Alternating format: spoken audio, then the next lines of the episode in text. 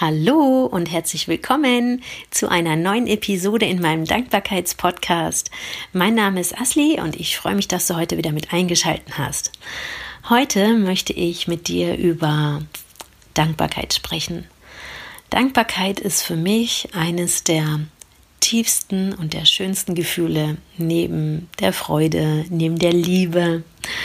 Ähm, und vielleicht gehörst du zu den Menschen, die nicht so oft dankbar sein können oder die Dankbarkeit einfach nicht spüren können. Vielleicht willst du es und weißt nicht, wie es geht. Das kann alles sein.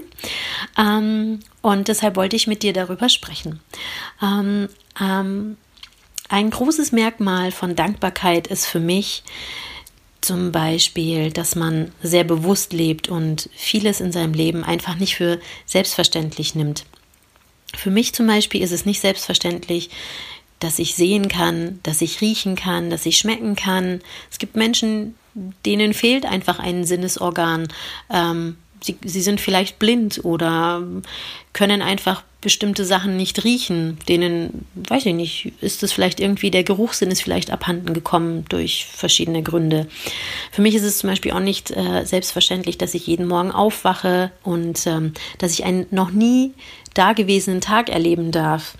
Ähm, das muss man sich vielleicht auch mal bewusst machen. Jeder Tag ist komplett anders und ähm, ist auch nur einmalig und wird auch nie wiederkommen.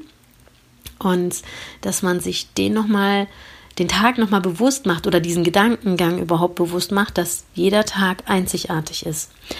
Ähm, wofür ich noch dankbar bin oder wo, was für mich nicht selbstverständlich ist, ist, dass ich zum größten Teil gesund bin ähm, oder dass ich ein Dach über dem Kopf habe. Wie viele Menschen gibt es, die das nicht haben oder die diesen Luxus nicht genießen können?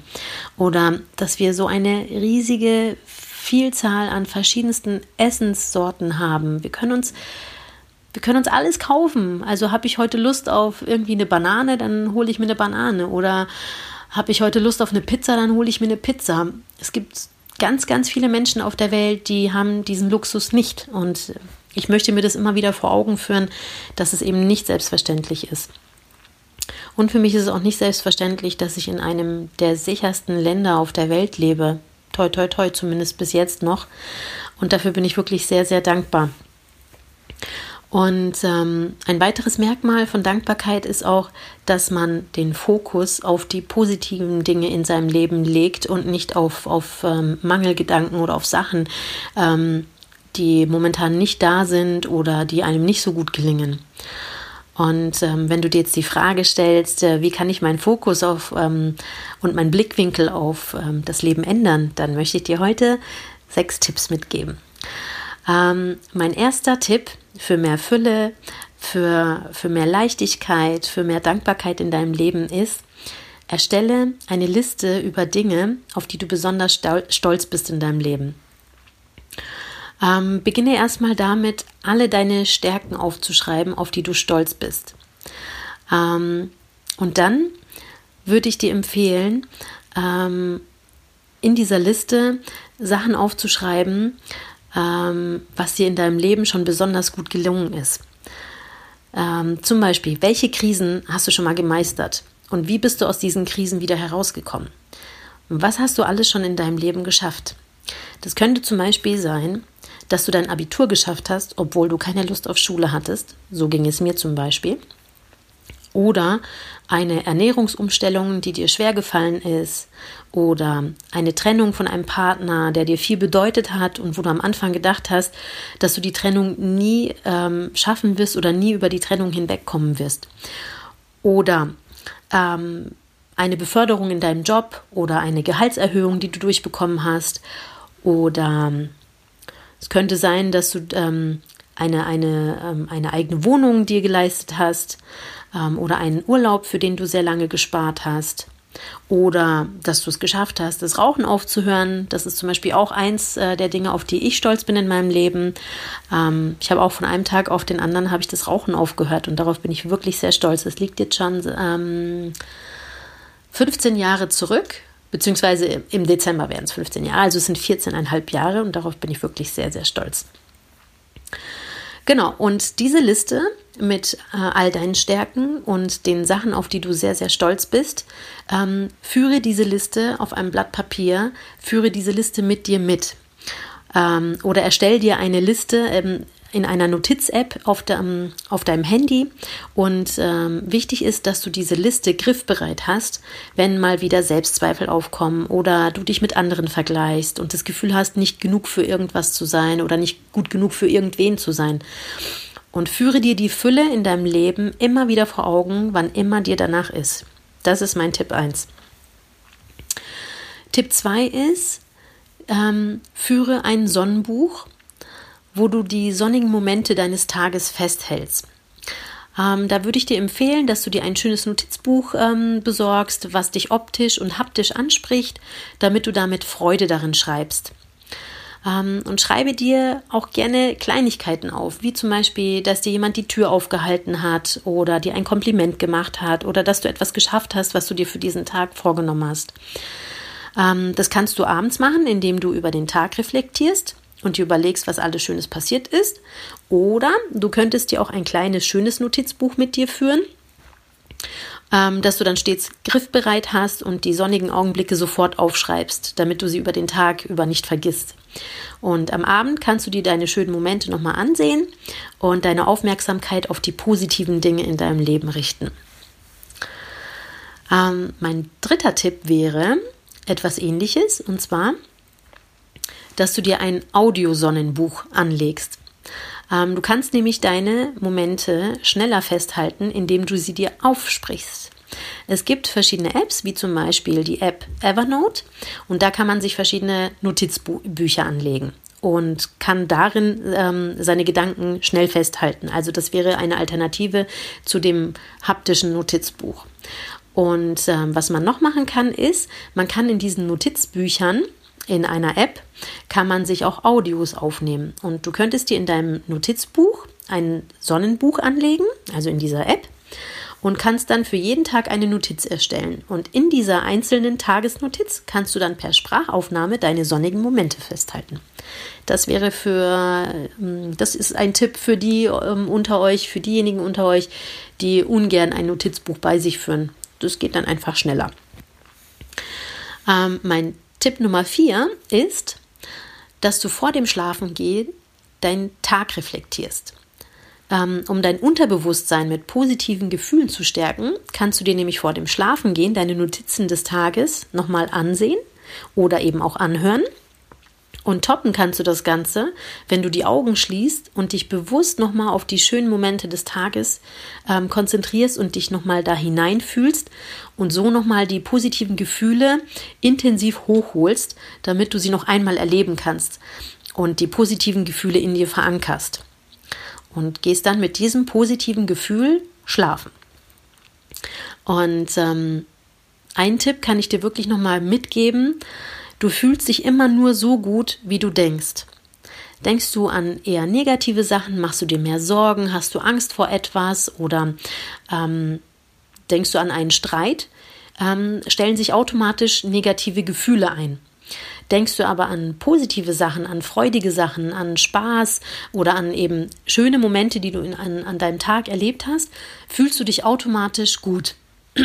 Also, du fühlst dich immer nur so gut, wie du denkst.